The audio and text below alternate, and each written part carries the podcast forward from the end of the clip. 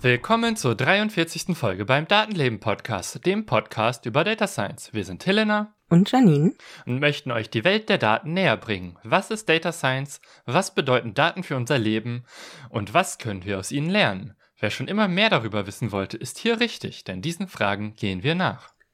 Und diese Folge heißt Perspektiven auf Data Science, weil nämlich eine ganz konkrete Idee dahinter steckt. Ähm, wir wollten mit verschiedenen Menschen aus dem Bereich Data Science sprechen und fragen, was sie so machen. Das Ganze war als Idee damit verknüpft, dass ich auf dem Chaos Communication Camp unterwegs war, dem alle vier Jahre stattfindenden großen Event des Chaos Computer Club und dann dort in Person mit Menschen reden wollte, das klang erstmal so ganz schön, aber wie das oft so ist mit Ideen, äh, kommt manchmal ganz anders. Aus verschiedenen Gründen hat sich das nicht so ergeben. Deswegen habe ich es nur zu einem Interview auf dem Camp geschafft, aber ich habe nachträglich noch zwei Personen gefunden, äh, die sich dann remote mit mir getroffen haben. Und um diese Interviews soll es heute gehen. Und ja, deswegen könnt ihr euch äh, auf drei interessante Interviews freuen rund um oder mit Menschen, die Dinge mit Data Science machen oder auch nicht wirklich machen. Ja, Data Science ist äh, ein sehr vielfältiges Gebiet und deswegen dachten wir uns, wäre doch mal spannend, auch andere Stimmen und nicht immer nur meine zu hören. Insbesondere Lebens- und Ausbildungswege anderer Menschen sind unterschiedlich und können vielleicht auch inspirieren für die eigene Zukunftsplanung. Genau. An dieser Stelle kommt sonst ein Einspieler, den lassen wir an dieser Stelle mal aus in dieser Folge, weil wir nicht wussten, wie wir das irgendwie zusammenführen können und uns gedacht haben, dann starten wir doch mal gleich direkt mit der Folge. Ähm, ein kleiner Disclaimer vorweg. Diese Folge ist etwas experimenteller als sonst. Also allein von der Idee her mehrere Interviews zu führen, die sehr kleine Ausschnitte abbilden. Und ähm, ja, das Ganze schlägt sich dann auch in der Audioqualität etwas nieder. Es gibt Außenaufnahmen und die sind offensichtlich noch nicht ganz meine Stärke. Vor Ort wirkte alles etwas weniger dramatisch. Auch beim Reinhören der Probeaufnahme im Nachgang ist es vielleicht doch ein bisschen viel Atmosphäre. Also es war schon die Idee, Atmosphäre zu kriegen, aber es ist vielleicht ein bisschen viel geworden. Deswegen äh, für die auditiv sensiblen Menschen wie mich selbst auch vorweg. Jedes Interview, auch die beiden, die dann remote gemacht wurden, klingt deutlich anders. Ja, und notfalls überspringt ein Interview. Die Audioqualität ist sehr unterschiedlich in dem Sinne von, dass die anderen beiden Interviews keine Atmosphäre haben. Das heißt, wenn die stört, zu viel Bass oder so äh, auf den Ohren ist, kann man es einfach überspringen und äh, die anderen sind dann anders. Ja, und zum Inhaltlichen. Im Wesentlichen haben wir drei Fragen vorbereitet, nämlich, was machst du im Bereich Data Science? Wie bist du dahin gekommen und was interessiert dich im Besonderen daran? Die variieren leicht äh, in den einzelnen Interviews und besonders im ersten Interview werdet ihr sehen, dass das doch nochmal völlig aus dem Rahmen fällt. Aber nun ja, unser Plan ist jetzt, die Interviews laufen zu lassen und Helena und ich sagen dann vielleicht noch ein paar Sachen drumherum. Gucken wir mal, wie dieses Experiment so läuft. Und damit, äh, hier ist das erste Interview. Bin hier auf dem Camp, auf dem Chaos Communication Camp vom Chaos Computer Club. Es ist das Jahr 2023 und wir haben Tag 4. Das heißt, alle Menschen haben schon ein bisschen was hinter sich. Einige lange Nächte, einige Unwetter, einige heiße Tage. Es ist gerade auch sehr heiß. Und äh, trotzdem habe ich zwei Menschen gefunden, die mit mir reden möchten. Und zwar sitzen bei mir Romses und Fusel weil ich einen Aufruf gemacht habe, wer über Data Science reden möchte.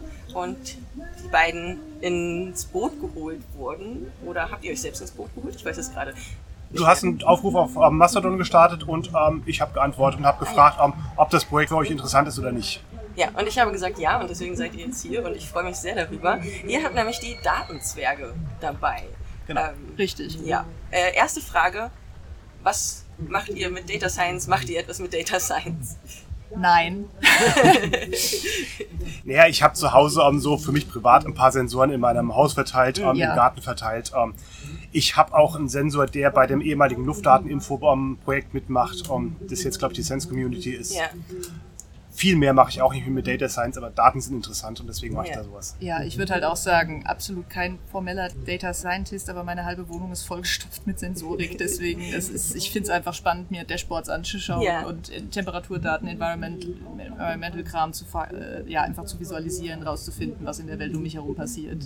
Ja, sehr cool. Und ihr habt Datenzwerge. Was sind Datenzwerge? Datenzwerge sind im Grunde genommen kleine Wetterstationen, sagen wir mal Gartenzwerge mit einem Innenleben. Äh, wir haben da drin einen Temperaturfühler, Luftdruck, Luftfeuchtigkeit, einen äh, kleinen Sensor vorne in der Mütze, der den UV-Index misst und ein Mikrofon im Inneren, das versucht, den Schalldruck auch noch zu bestimmen. Ich sage versucht, weil wir da ein bisschen naiver waren, als wir hätten sein sollen anscheinend. Also es stellt sich raus, äh, Sound Processing ist sehr schwierig. Äh, zumindest auf dem äußerst günstigen Hardware-Kram, auf dem wir uns da bewegen. Ja. Technisch gesehen ähm, haben wir da einen ESP8266 drin, der dann ähm, einen BME 280 ansteuert. Das ist ein, ähm, ein Wetterdatenchip, der eben die drei Daten ähm, Temperatur, Luftfeuchtigkeit, Luftdruck aufnimmt. Dann haben wir eine kleine Fotodiode drin, ein kleines UV-Sensing-Modul, was eben in der Mütze klebt, was über einen analogen Ausgang dann eben linear ähm, einen Wert ausgibt, der, Gemappt werden kann. der gemappt werden kann auf, die, ähm, auf den UV-Index. Und ein kleines Mikrofon drin. Ja, und das Ganze läuft halt eben über so ja, Standard-Lipos, die man so in Powerbanks findet. Da haben Ja. wir sie auch her. Und läuft so drei bis vier Tage auf einer Zelle, weil die Dinger halt wirklich nur 30 Sekunden wach sind und dann jeweils 10 Minuten schlafen. Davon haben wir 10 Stück hier auf dem Camp verteilt. Ja. Wir haben auch schon die ersten Leute, die die alle gefunden haben, denen wir jetzt eine Mate schulden. Ah, Ähm. eine kleine Schnitzeljagd. So ein ja. bisschen, ja. Also wir haben das nicht geplant so, aber als dann die ersten Leute anfingen, von wegen, ich habe den gefunden und den gefunden und den gefunden und den gefunden, haben wir dann halt gesagt, okay, wenn du alle findest, dann sag uns Bescheid. Okay. Wie seid ihr grundsätzlich auf die Idee gekommen? Also du hast ja gerade schon gesagt, ähm, deine Wohnung steckt voller Sensorik Ja. und du guckst dir gerne so Sachen an und du hast auch äh, Sensoren zu Hause. Was war so die initiale Idee zu den Datenzwergen? Das war auf der GPN diesen Jahres. Ja. Wir waren zusammen auf der GPN und ähm, haben das Event genossen. Und dann so am letzten Tag sind wir dann ähm, von unserem Hotel zur GPN gegangen und haben drüber geredet, ja, jetzt ist ja bald das, das, das Camp und ähm, da gibt es bestimmt wieder auch coole Sachen. Und eigentlich bräuchten wir ja auch irgendein cooles Projekt. Und ähm, was könnte man denn da machen? Hm, irgendwas mit Sensoren und ähm, könnte man ja, war, war heiß, könnten ja Temperatur so weiter ähm, und so weiter aufnehmen. Und dann kam dieses Wortspiel. Genau. Ja. Gartenzwerg, Datenzwerg. Und ihr habt ja auch gerade einen mitgebracht. Ich sehe ihn vor mir. Das ist wirklich ein putziges, kleines, 3D gedrucktes Kerlchen. Und ja, so sehr, sehr gartenzwergig. Ihr habt äh, vorher auf Mastodon auch immer ganz viel äh, schon geschrieben. Ich hatte das vorher tatsächlich schon gesehen und deswegen mich auch gefreut, dass ihr euch gemeldet habt. Und hat so ein bisschen das Projekt begleitet. Ich habe immer so 3D-Drucke zwischendurch gesehen. Ja, es- es gab das Hashtag Datenzwerg Leaks. Da wurden dann Ja. immer mal wieder Informationen von uns geleakt zum aktuellen Stand des Projektes. Genau. Ja.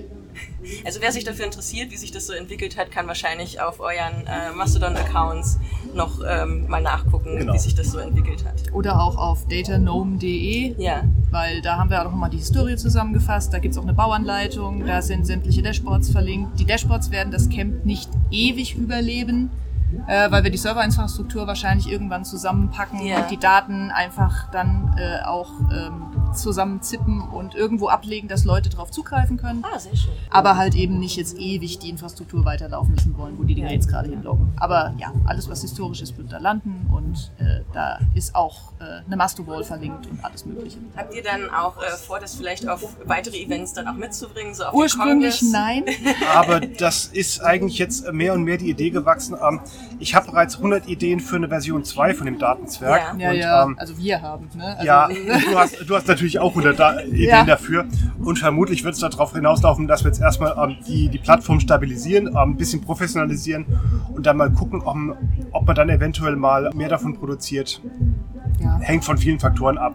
Für den Kongress hatten wir zum Beispiel schon die Schnapsidee, ob wir es vielleicht irgendwie schaffen, irgendwo günstig an CO2-Sensoren zu kommen, die auch wirklich ordentlich was messen können, weil gerade Indoor, wir haben immer noch eine Pandemiesituation, ne? das ist ja alles so eine Sache.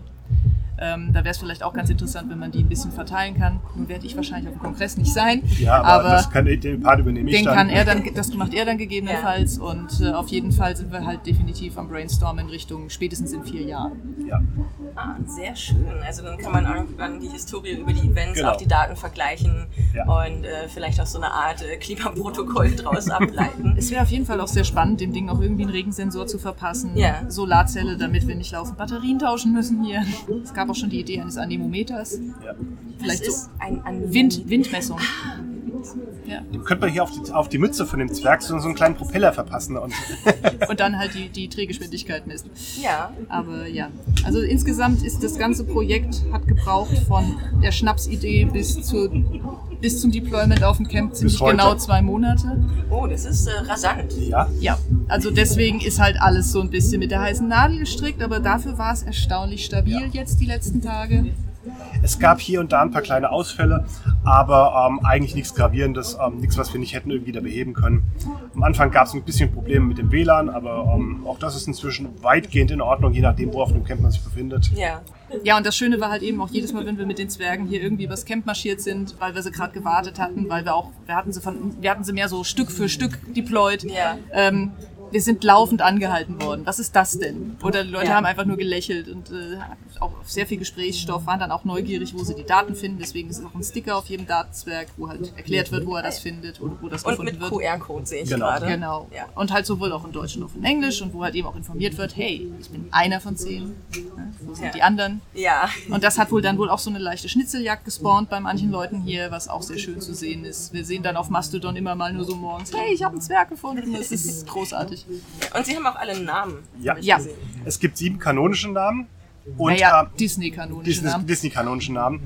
Und ähm, wir hatten aber insgesamt Material für zehn Datenzwerge. Dementsprechend sind drei zusätzliche Zwerge entstanden. Ja, also wir haben halt eben die Kinky, Nerdy und Hefty. Wir haben einen, wir haben einen Schlumpf rekrutiert noch. Ah, Ja. sehr gut. Also es sind zehn Stück und Ja. wir wissen grob, wo sie stehen, alle immerhin. Haben Sie auch einen GPS-Sensor drin? Nee, wir haben tatsächlich überlegt, aber das hätte den Kosten der Bomben einfach komplett explodieren lassen. Insgesamt sind wir, glaube ich, jetzt für alle zehn Zwerge beide so mit so um die 100 Euro reingegangen. Ne? ja, pro Zwerg kann man sagen, so irgendwas zwischen 20 und 25 Euro steckt da jetzt an Material drin. Ja. Über die Arbeit reden wir nicht. Ein Liebhaberprojekt. Ja, auf jeden Fall. Und ihr hattet eben noch erwähnt, auf der Internetseite wäre eine Bauanleitung. Ja, Ja. Das heißt, ihr habt da einmal alle technischen Details aufgelistet, welche Inhalte drin sind. alles, was man braucht, welche Chips. Sensorik. Ja. Wie man das auf einem Perfboard anordnen kann, ähm, wie man dann die, die, die Lötspuren ähm, ähm, setzen muss.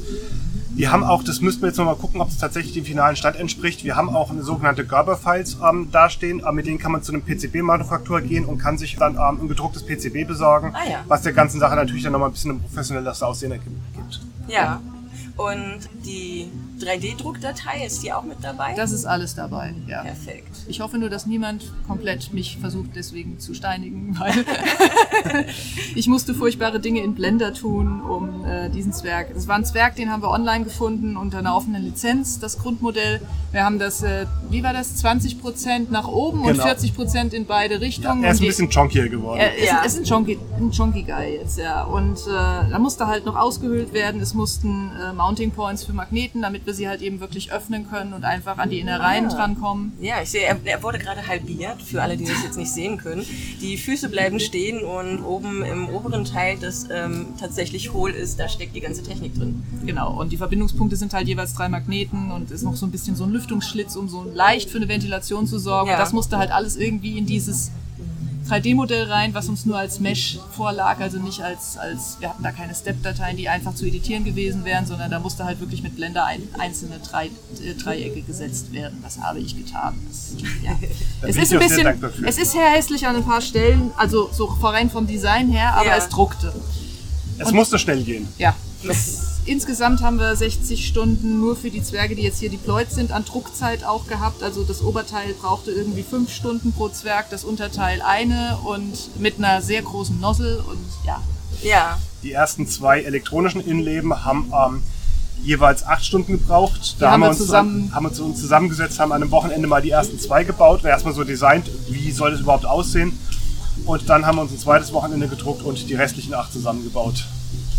Von Hand, alle gelöst. Das Alles PCB wäre schöner gewesen, ja, aber das, wir waren uns nicht sicher, ob das zeitlich noch hinkommt, weil wenn da ein Fehler auf der Schaltung gewesen wäre, den dann zu bereinigen, das nochmal machen zu lassen und so. Und Ja. so haben wir es halt einfach alles von Hand gemacht. Ja, also auch eine aufwendige Betreuung der äh, Datenzwergenherde sozusagen. Ja, wir haben hier einige Laufkilometer mittlerweile auf den, auf den Schuhen drauf. Schön. Ich finde es ein, ein wundervolles Projekt, dass ihr euch darum kümmert und auch die Daten zur Verfügung stellt, damit Menschen da nochmal reingucken kann, auch wie das Camp so war und vielleicht mit dem nächsten vergleichen können. Habt ihr noch irgendetwas zu sagen, zu droppen? Was macht ihr sonst so? Möchtet ihr noch irgendwelche Projekte highlighten sonst? Oder ha- habt ihr noch was? Ja, ich meine, also lass es mich so sagen, das Ganze mit dem 3D-Druck ging mir sehr einfach von Hand, weil ich auch die äh, Maintainerin und äh, Erfinderin von Octoprint bin.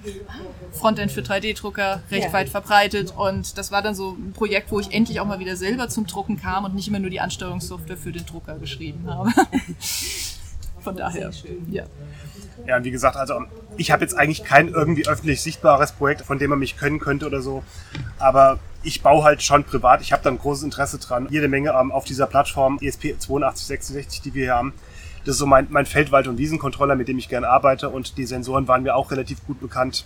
Und dazu haben wir jetzt, ähm, wir haben noch gar nicht über die Software gesprochen. Die Firmware, die ähm, auf den ähm, ESPs läuft, ist ein ESP Home. Das ist ein Projekt, was ähm, aus der Home Assistant Community Ja. kommt. Und die Software haben wir so, so ein kleines bisschen gehijackt. Also wir haben die ähm, Haupt-API, die das Ding normalerweise verwendet, haben wir abgeschaltet und haben aber unsere eigene API dann, ähm, dann dafür eingebaut. Das Ding stellt zwar ähm, auch öffentlich zwei API-Endpunkte bereit. Das eine ist eine InfluxDB, das ist eine Datenbank, auf die wir lesenden Zugriff ermöglichen. Damit kann man sich die komplette Historie der, der Zwerge angucken. Und dann gibt's als zweite API noch eine MQTT-API, die dann jeweils immer nur die aktuellen Werte anzeigt.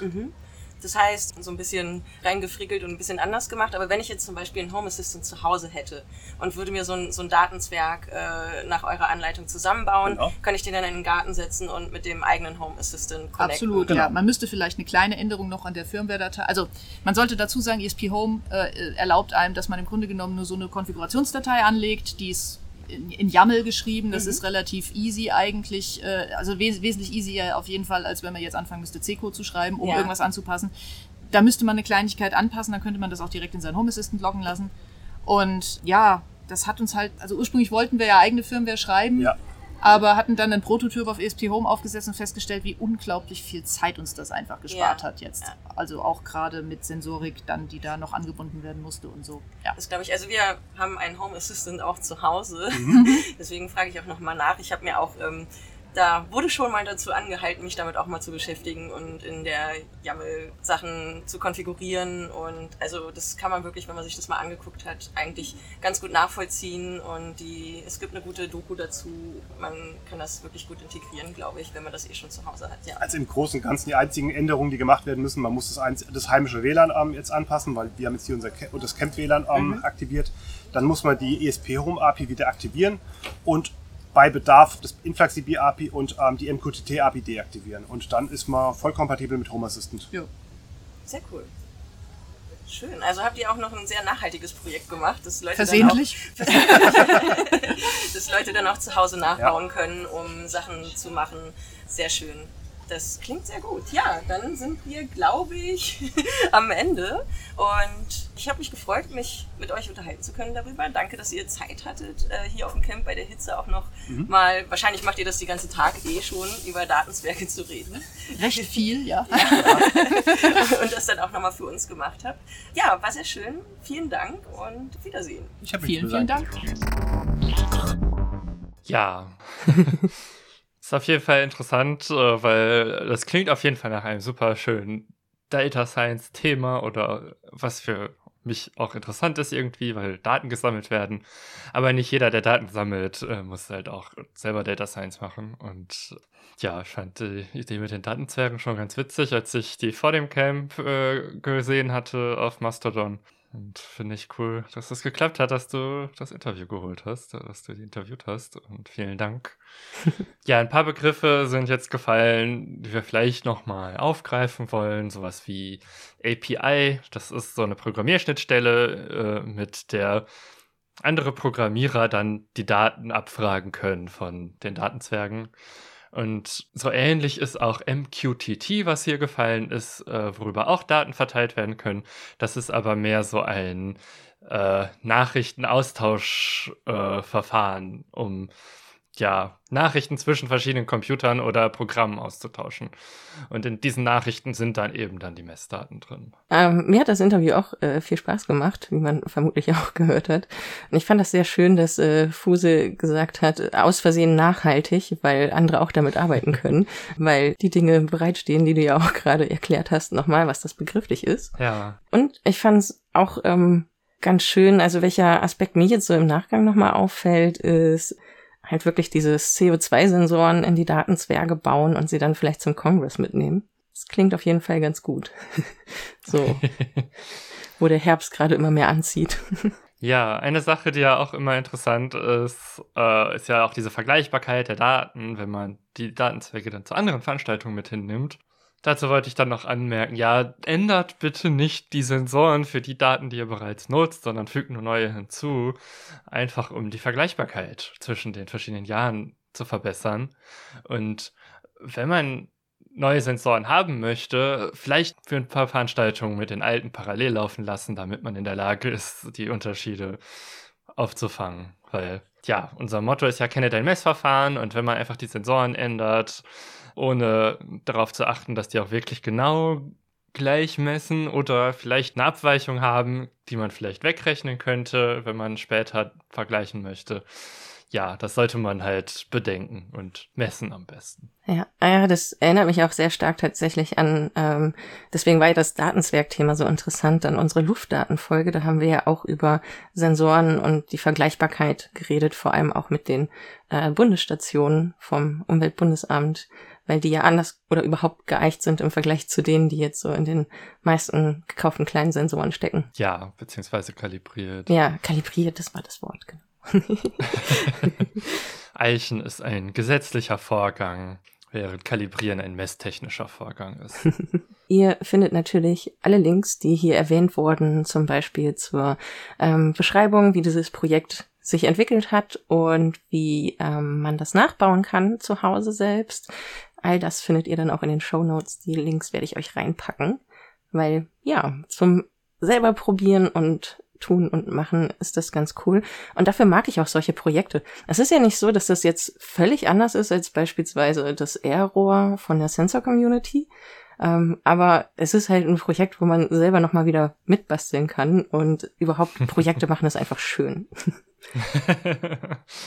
ja, außerdem, wenn man äh, Gartenzwerge mag, kann man das ja auch nutzen, um sich selber eins in den eigenen Garten zu stellen.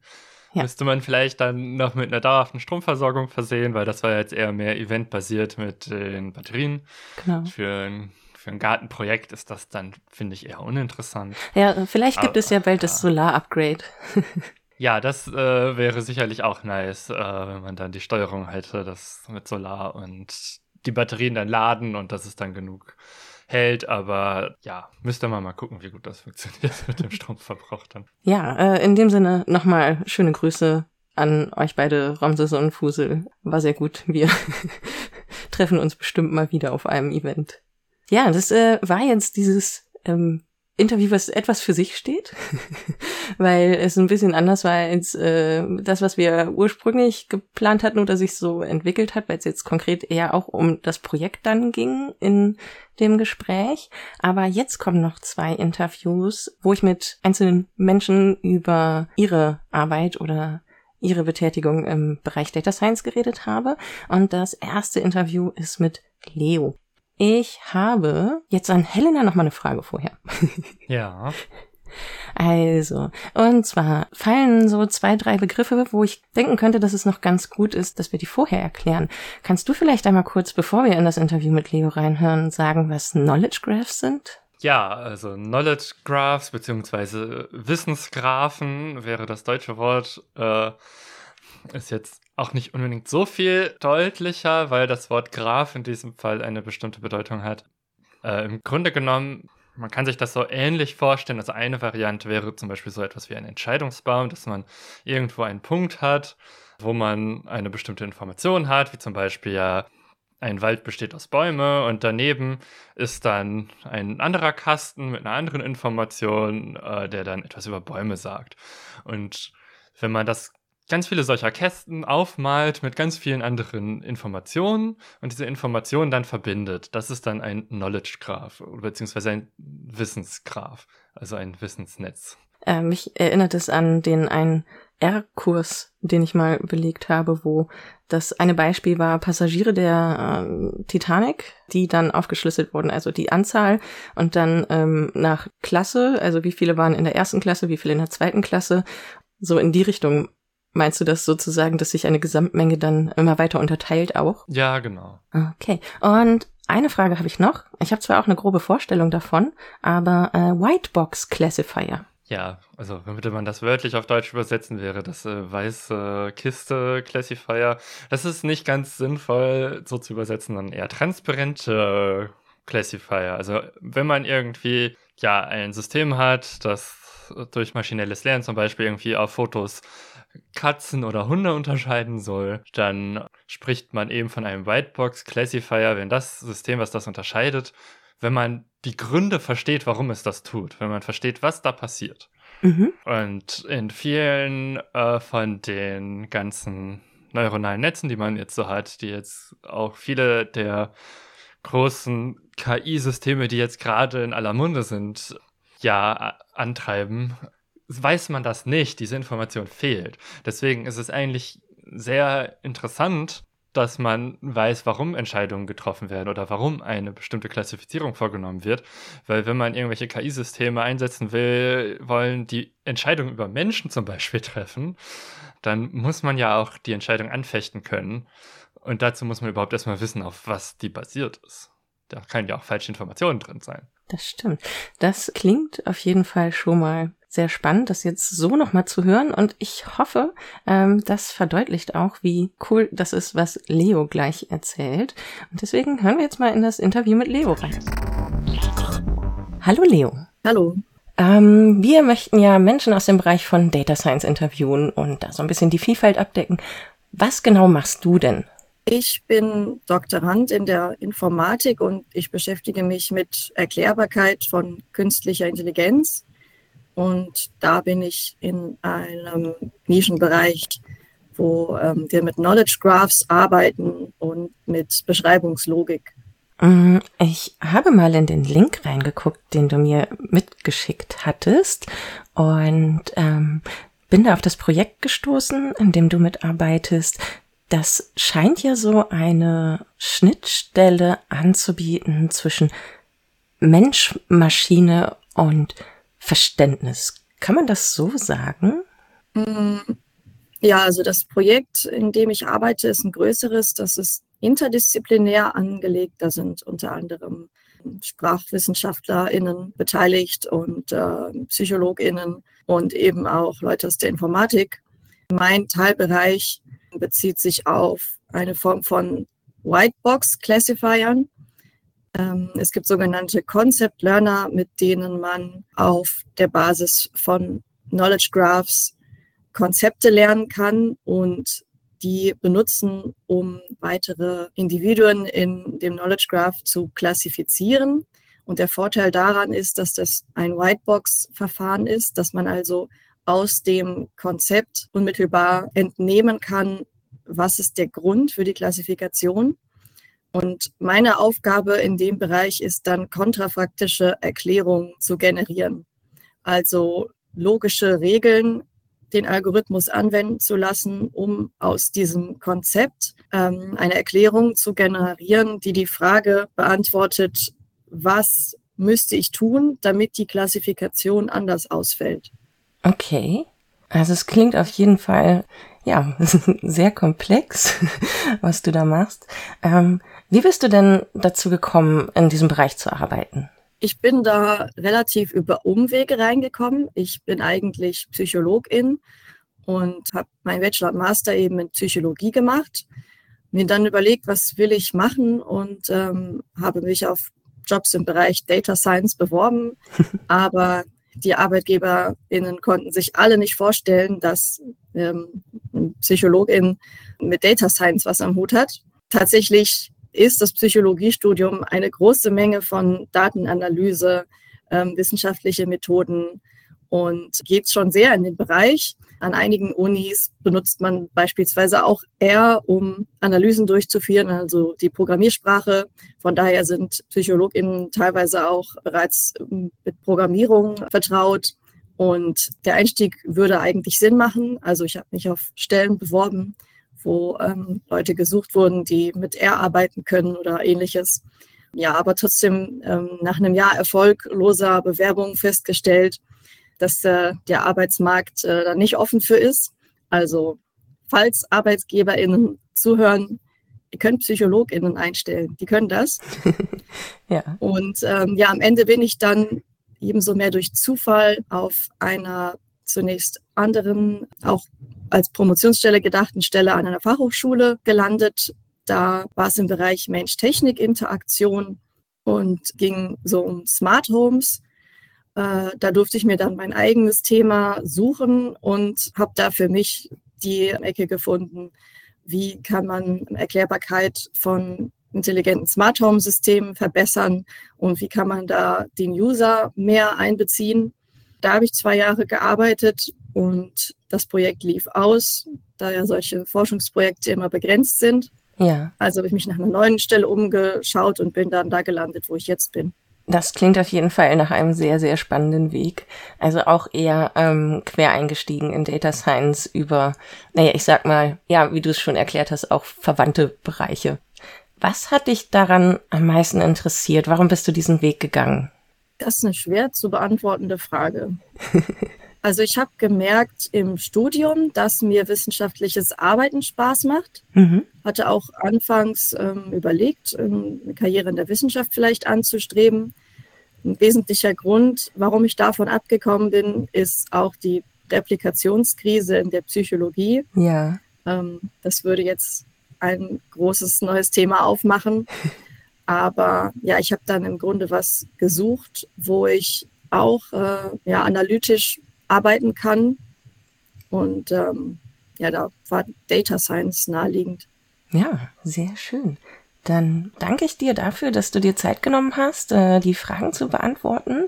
Und ich hoffe, das inspiriert vielleicht auch andere Menschen, die zuhören, äh, sich mal umzugucken und äh, zu schauen, was so mit ihrer Ausbildung oder ihrem Ausbildungsweg so funktionieren kann, wenn Data Science für sie interessant wäre.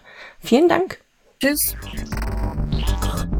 Ja, also ich muss äh, sagen, nachdem ich, oder während ich das gehört habe, das Interview, war ich auch sehr empört über die ganzen Firmen, die sie nicht eingestellt haben. Also, weil sie ja auch sagt, wenn man Psychologie studiert, macht man viel Statistik und einige von denen haben dann eben auch Spaß daran, damit zu programmieren. Von daher das irgendwie und können es dann halt auch, das gar nicht erst auszuprobieren, kann ich nicht nachvollziehen, gerade weil in meiner Erfahrung viele Data Science Teams eben interdisziplinäre Hintergründe haben. Das heißt, sehr viele verschiedene Naturwissenschaften kommen da zusammen und Informatiker oder Leute, die Data Science studiert haben, sind tendenziell die Ausnahme. Letzteres auch, weil es diesen Studiengang noch nicht so lange gibt. Aber ja, das ist halt auch so ein Punkt.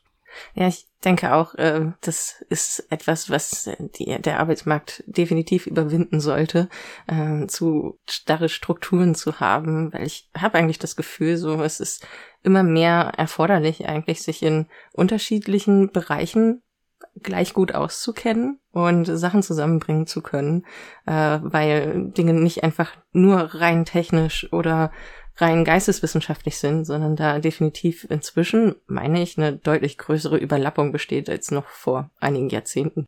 Und das sollte der Arbeitsmarkt eigentlich endlich auch mal abbilden können. Ja. Ja, eine Sache, wo Leo jetzt nicht so drauf eingegangen ist. weil das Thema zu äh, groß ist, meinst du? weil das äh, Thema zu groß ist, äh, ist die Replikationskrise in der Psychologie.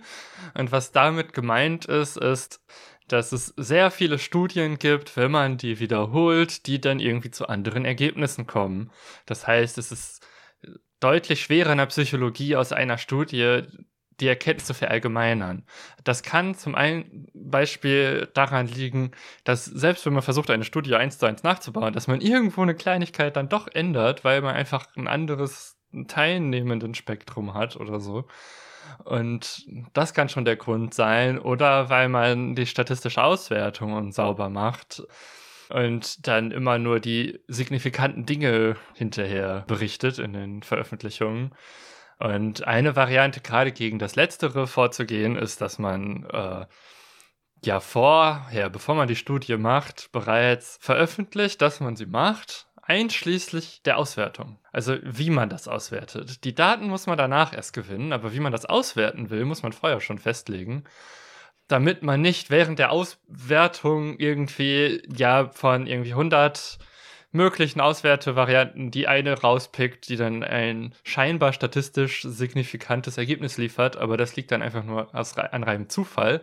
Aber weil es so viele Varianten gibt, es auszuwerten, mag es ja dazu führen, dass man sich genau das rauspickt. Und um das zu verhindern, gibt es eben dieses, äh, dass man vorher bereits berichtet, wie man es auswertet. Das ist ja.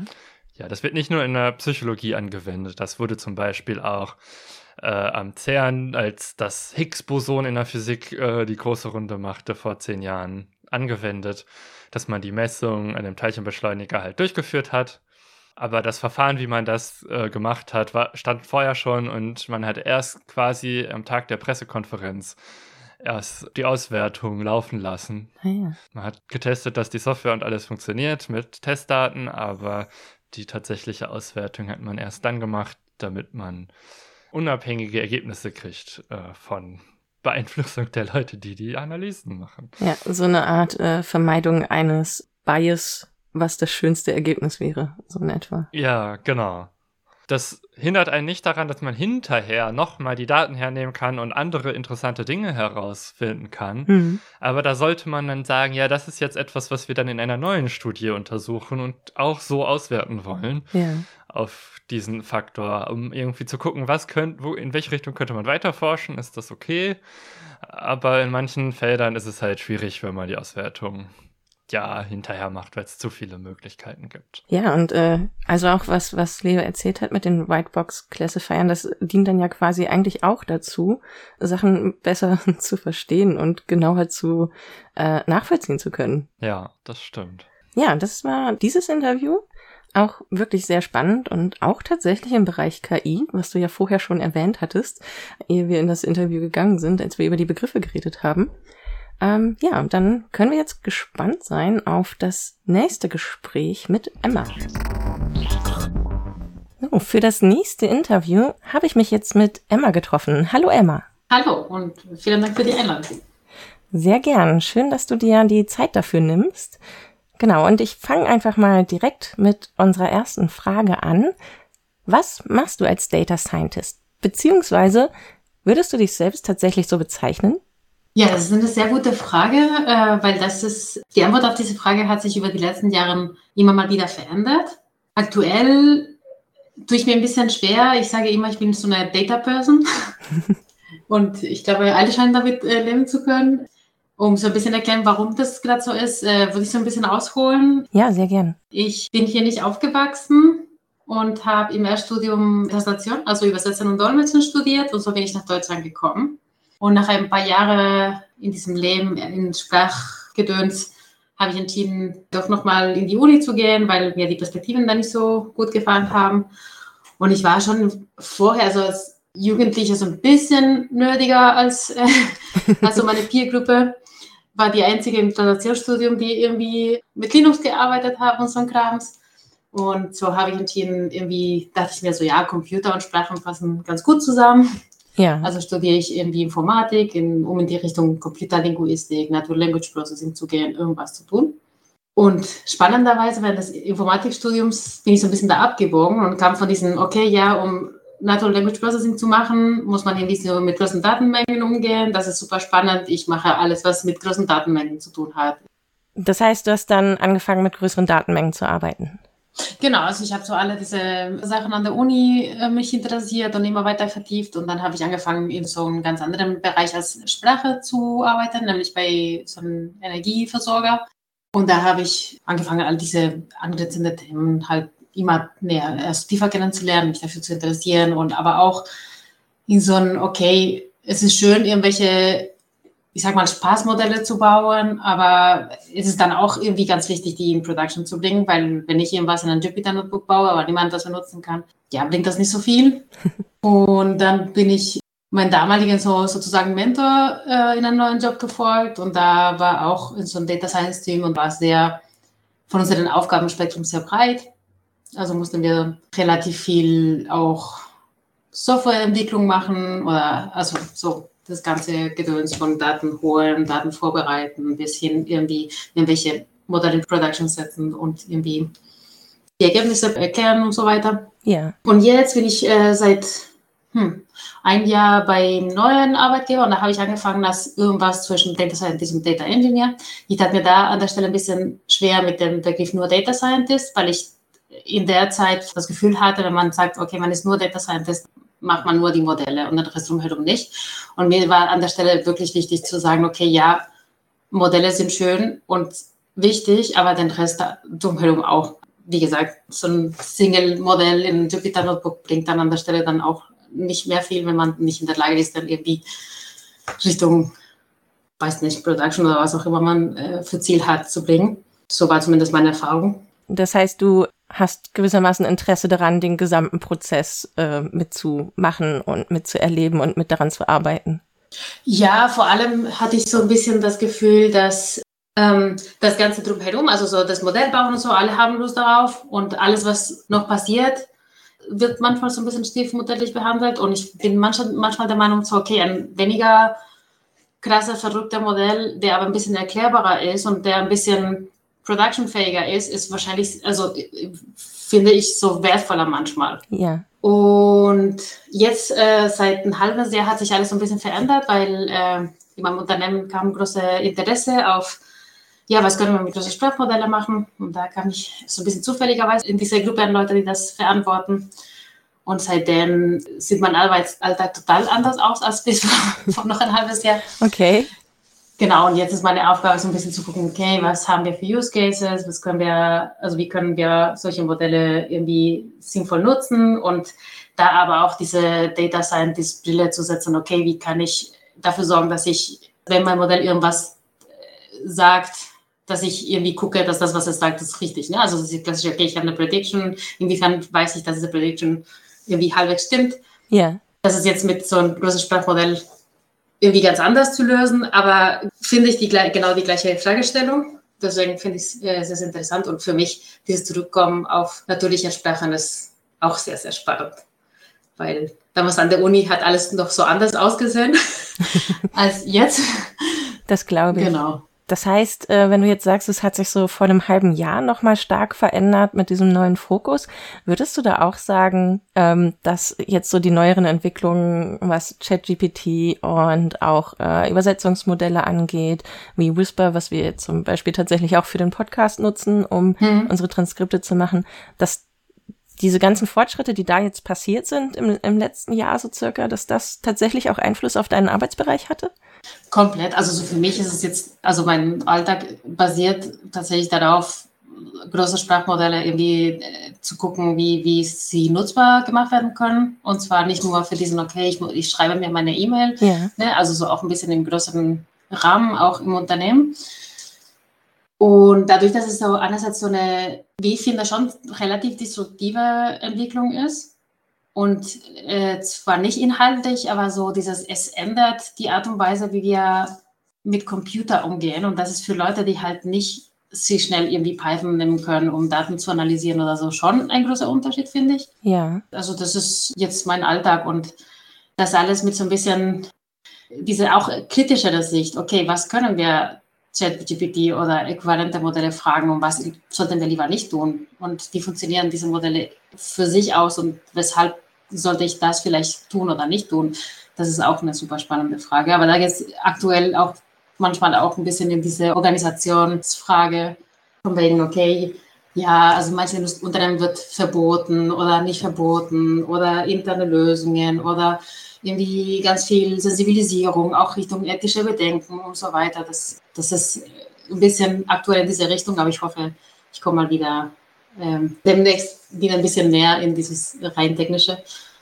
Ja, das klingt auf jeden Fall extrem spannend, was du erzählst und auch Sachen, mit denen wir uns tatsächlich auch gern schon mal im Podcast beschäftigen. Ähm, so diese Frage, was passiert eigentlich, wenn wir das so nutzen? Und da gibt's ja auch schon ganz viele andere kluge Menschen, die sich da Gedanken drüber machen, auch was so Quellen angeht, äh, wie vertrauenswürdig sind Fakten, die da durch solche Modelle mhm. generiert werden teilweise oder präsentiert werden. Ja, richtig spannend. Ja, auf jeden Fall. Und ich glaube, da, da ist ziemlich viel Potenzial, aber auch ziemlich viele Gefahren. Und da muss man so ein bisschen wachsam bleiben. Ne? Also so dieses, das Modell ist cool, also aus meiner Sicht sind diese Modelle so disruptiv, weil sie die, viele Sachen konsumierbar machen, aber das, was dahinter steckt, musste woanders gelöst werden durch andere Modelle, klassische Modelle oder sinnvolle Data Engineering oder Anbindung an Quellen und so weiter. Und das ist alles viel komplizierter.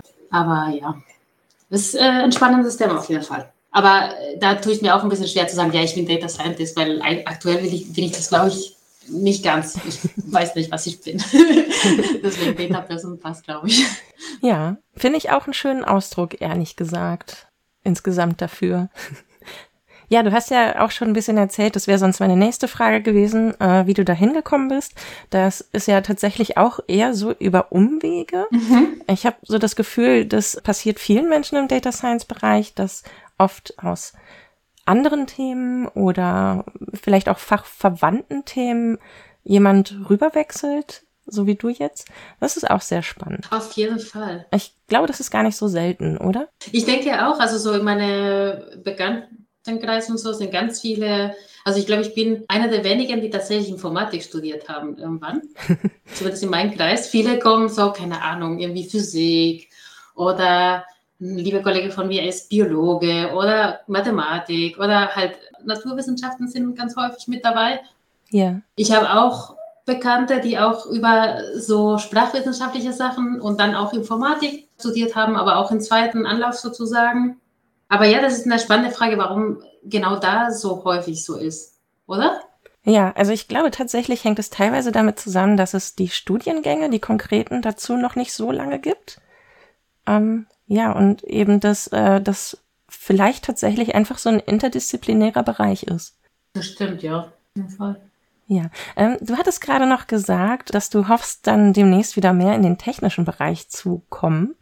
Äh, deswegen frage ich einfach nochmal, was interessiert dich an dem, was du machst, eigentlich so am meisten? Also wo liegt so dein Hauptinteressengebiet im Umgang mit Daten zum Beispiel?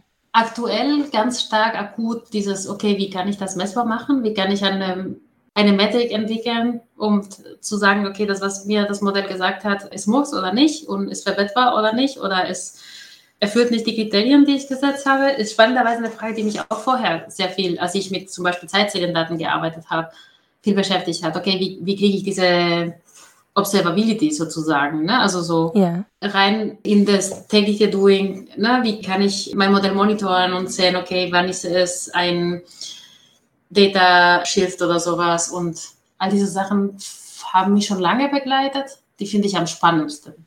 Also sozusagen eine Art Beweisführung.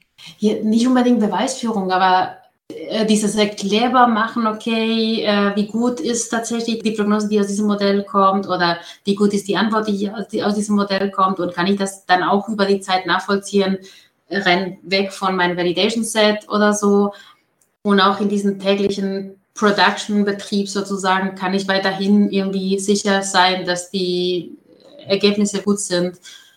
Also wie teste ich mein Modell im weitesten Sinne? Mhm. über den Punkt hinweg, wo ich das Modell gebaut habe. Ne? Das ist, glaube ich, das, was mich am meisten interessiert an verschiedenen Aufgaben. Und ich muss zugeben, ich habe so eine nerdige Ader, ich mag Python sehr gerne. und Python zu verstehen in sich, so diese, dieses Ökosystem und so, ist wahrscheinlich auch ein bisschen mehr in diese Softwareentwicklungsseite als in der Data Science Seite, aber immer mehr in das, wie die Sprache funktioniert, sich einzugraben, finde ich sehr, sehr spannend. Und zu guter Letzt diese ethischen Aspekten. Ich habe gesehen, ihr habt über das Buch Data Feminism geredet. Ja. In der vorherigen Folge. Und all diese Fragen, diese, wie verbinde ich meine Technik mit meinem Verständnis von Gesellschaft und so, das ist auch irgendwas, was mich sehr beschäftigt. Akut auch jetzt mit der Arbeit mit Large Language Models. Ja, genau. Ja, sehr schön. Dann vielen Dank, Emma, dass du dir die Zeit genommen hast und so kluge Sachen, glaube ich, auch gesagt hast. Es hat mir sehr viel Spaß gemacht, mit dir zu reden. Danke, mir auch. Ja, also bei diesem Interview, als es so anfing, hatte ich schon irgendwie gedacht, oh, sie hat vorher mal was mit Sprachen gemacht und dann macht sie was mit Daten. Und wir haben ja gerade den ganzen Chat-GPT-Hype. Äh, bestimmt läuft es am Ende wieder darauf hinaus. Und so kam es dann auch. Und das fand ich irgendwie doch sehr schön, so dass dieser Weg am Ende für sie da landete, dass sie dann die beiden Sachen, die sie interessant findet, vereinen kann. Das, ja, äh, das stimmt. ja, was ja auch sagt, so mit äh, Data Person statt Data Scientist, also irgendwie gibt es mehrere Begriffe, sowas wie Data Engineer und so. Ja, so richtig einheitlich ist es nicht, wie man das benutzt. Data Engineer wird manchmal für die Leute benutzt, die dann so für die Modelle die Automatisierung machen, aber für mich ist jetzt so Data Scientist eigentlich der Oberbegriff für alles das. Und manchmal wird es halt noch mhm. ja kleiner zerteilt, sowas wie Data Analyst, wenn man dann das macht, was äh, sie gesagt hatte mit, man analysiert äh, Daten und baut Modelle in einem Jupyter Notebook auf und der Data Engineer macht daraus dann eine Software, die äh, auf einem Server laufen kann und die ganze Zeit Auswertung macht, ohne dass ein Mensch eingreifen muss. Ja. Ja, ich weiß nicht, ob man das braucht. Äh, jetzt gibt es ja auch noch so tolle neue Begriffe wie Prompt Engineer. Also die, äh, wenn man jetzt bei ChatGPT irgendwie einen Text eingibt, die dann ja, einem zum einen sagen, welchen Text man da eingeben soll, aber auch das drumherum formulieren, dass man irgendwie sagen kann, ja, so Kontextinformationen möchte ich vorher schon mitgeben an das System. Äh, das gehört dann eben zu diesem Prompt Engineering. Das ist so der neueste Hype-Job, äh, den es so gibt.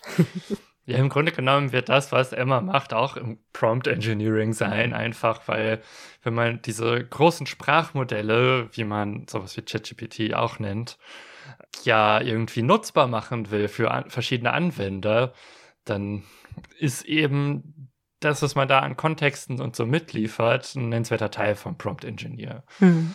Von der Beschreibung des Jobs. Ja.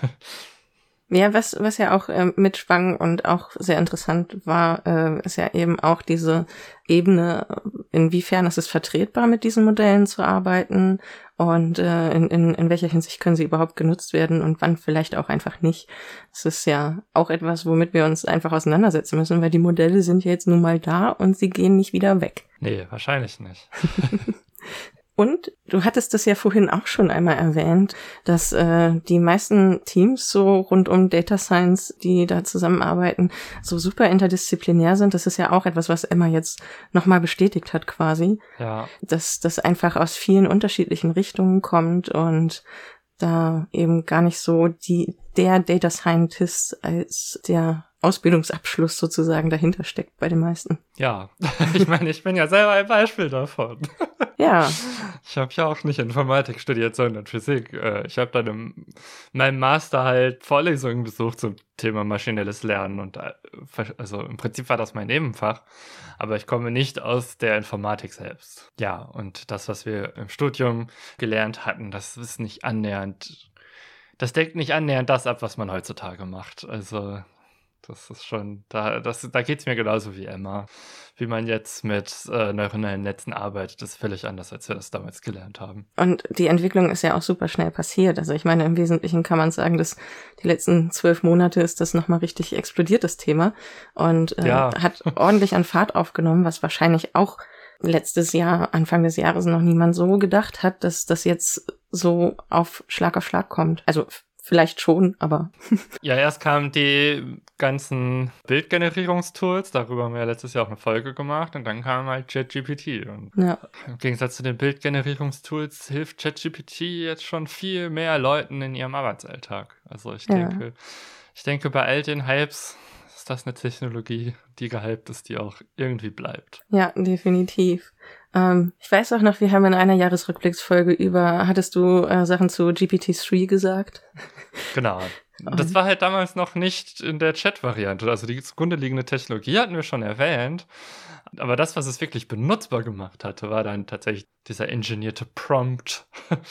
und dass man das quasi über den Chat einfach verwenden kann. Das war, ja, ich glaube, der letzte Schritt, der gefehlt hatte.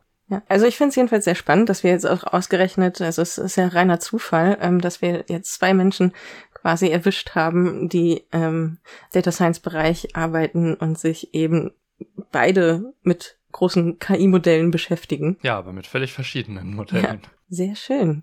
Ja, ich würde sagen, dann können wir so eine Art Fazit machen, wa? Ja, ich fand's äh, sehr schön, auch nochmal was zu den Datenzwergen zu hören, aber eben auch zu hören, wie jetzt die verschiedenen KI-Modelle ja in der Praxis so angewendet werden oder werden können. Und einfach mal zu hören, wie es anderen Data Scientists ging. Ja. Das hat mich sehr gefreut. Danke dafür. Ja, äh, sehr gern. Ich ähm, fand das sehr schön, dass du dieses Experiment mal mitgemacht hast, nachdem ich das vorgeschlagen habe, äh, dass wir mal die Folge so herum aufnehmen. Und ich weiß jetzt ein paar Dinge, die ich beim nächsten Mal vielleicht besser machen kann, aber ich fand es halt wirklich spannend, mich mit ähm, den verschiedenen Menschen zu unterhalten und diese Einblicke und Eindrücke zu bekommen. Und ja, wenn ihr das auch spannend fandet und das Format vielleicht gerne so nochmal hören wollen würdet, gebt uns gerne Feedback dazu, dann machen wir das mal wieder, weil ja, ich, ich finde, da entstehen wirklich interessante Einblicke in das, was gerade aktuell im Data Science Bereich wirklich Thema ist. Und ich finde es auch schön, dass auch mit drin war, dass äh, Data Science nicht nur diese großen Modelle sind, mit denen wir uns gerade alle irgendwie im Internet mal hier und da beschäftigen, sondern eben auch dass es immer noch sein kann, Spaß mit Daten zu haben und selber Projekte zu machen und das auch auf Ebenen, wo nicht unbedingt ein ganzes Studium hinterstecken muss, dass ähm, man da spaßige Sachen machen kann und sich äh, dafür interessieren kann, wie die Welt um einen herum so aussieht. Also das ist so, was ich aus dieser Folge vor allem mitnehme. ja, das war unsere Oktoberfolge und weiter geht es dann im November mit der Novemberfolge und da reden wir über ggplot. Äh, ggplot ist quasi eine Ergänzung unserer Datenvisualisierungsreihe. Und das ist ein Tool, das man insbesondere in R verwendet. Und äh, wir wollen darüber reden, was ist so die Grundidee hinter ggplot? Was heißt Grammar of Graphics, wofür das GG steht, für Grammatik der Grafiken? Äh, was damit gemeint ist, wollen wir ansprechen. Und eben auch, warum es anders funktioniert als andere Plot-Tools warum es so gut ist, wie es ist, aber auch welche Schwächen es hat. Genau, und wenn ihr diese Folge und alle weiteren nicht verpassen möchtet äh, und uns weiterhören möchtet, folgt uns doch auf Mastodon unter datenleben.podcast.social oder besucht unsere Webseite www.datenleben.de. Hinterlasst uns gerne Feedback, darüber freuen wir uns immer sehr. Ihr könnt Kommentare unter unsere Folgen schreiben und ja, ihr könnt uns außerdem auch als Data Scientist buchen für Analysen oder Projekte. Und ja, falls ihr Fragen habt oder Themen, die euch interessieren, dann schreibt uns. Ja, dann bleibt mir nur noch für eure Aufmerksamkeit zu danken und bis zum nächsten Mal. Ciao. Tschüss.